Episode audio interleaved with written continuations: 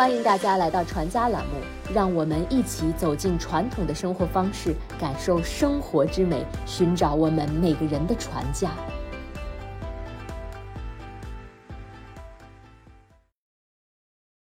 今天我们来聊一聊冬至。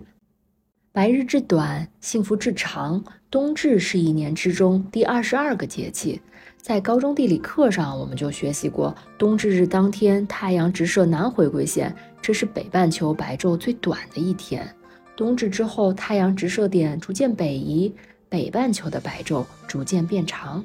民间有“吃了冬至面，一天长一线”的说法。同时，冬至也是一个传统节日。三千多年前，周朝时期测量出了日影最长的一天，也就是冬至，将冬至作为岁首来过新年。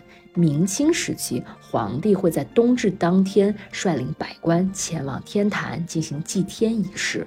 所以，我们的传家栏目也将冬至作为整个栏目的起点，希望和大家一起度过一年之中最黑暗的日子，迎接来日明昼。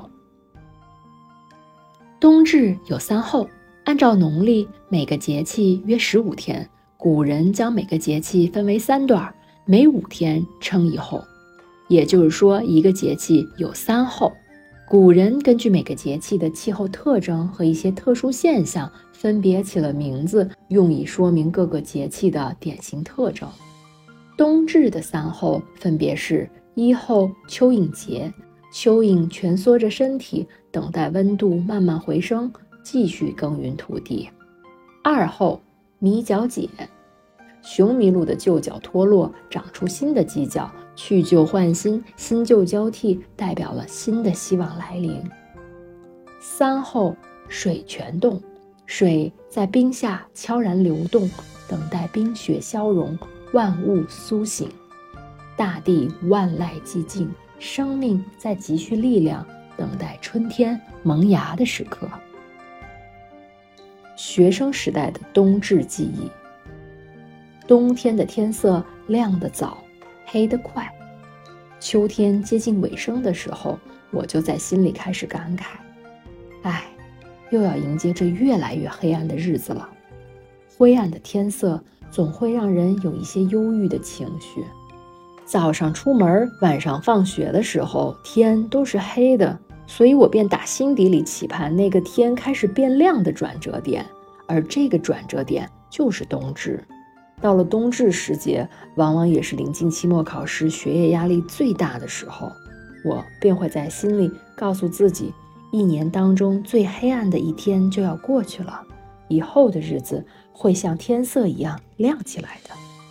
冬至让漫长的岁月有了分界线，给平淡的生活赋予了神圣的仪式感。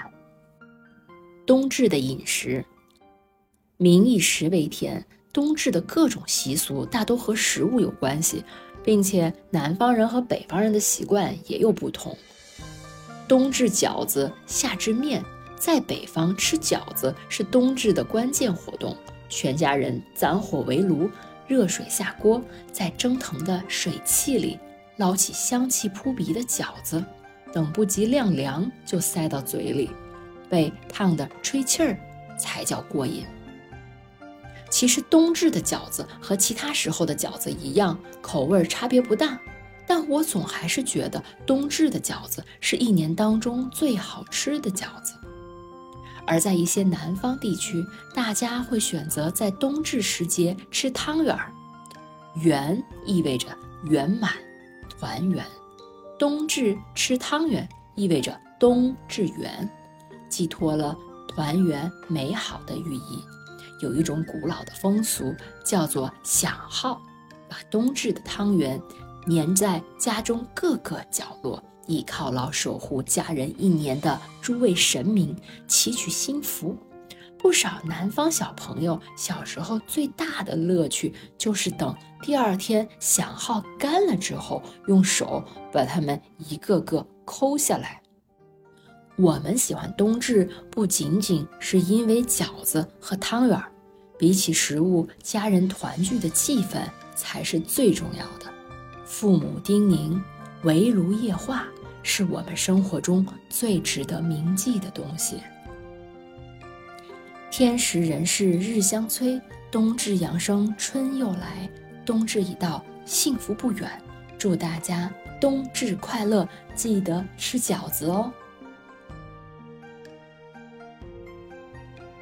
时令节庆，四季烟火，匠心手艺，齐家新语。生活中的每个美好瞬间都值得铭记，在宏大与细微、寂静与繁华中，找到我们的初心。传家之旅，福慧传家。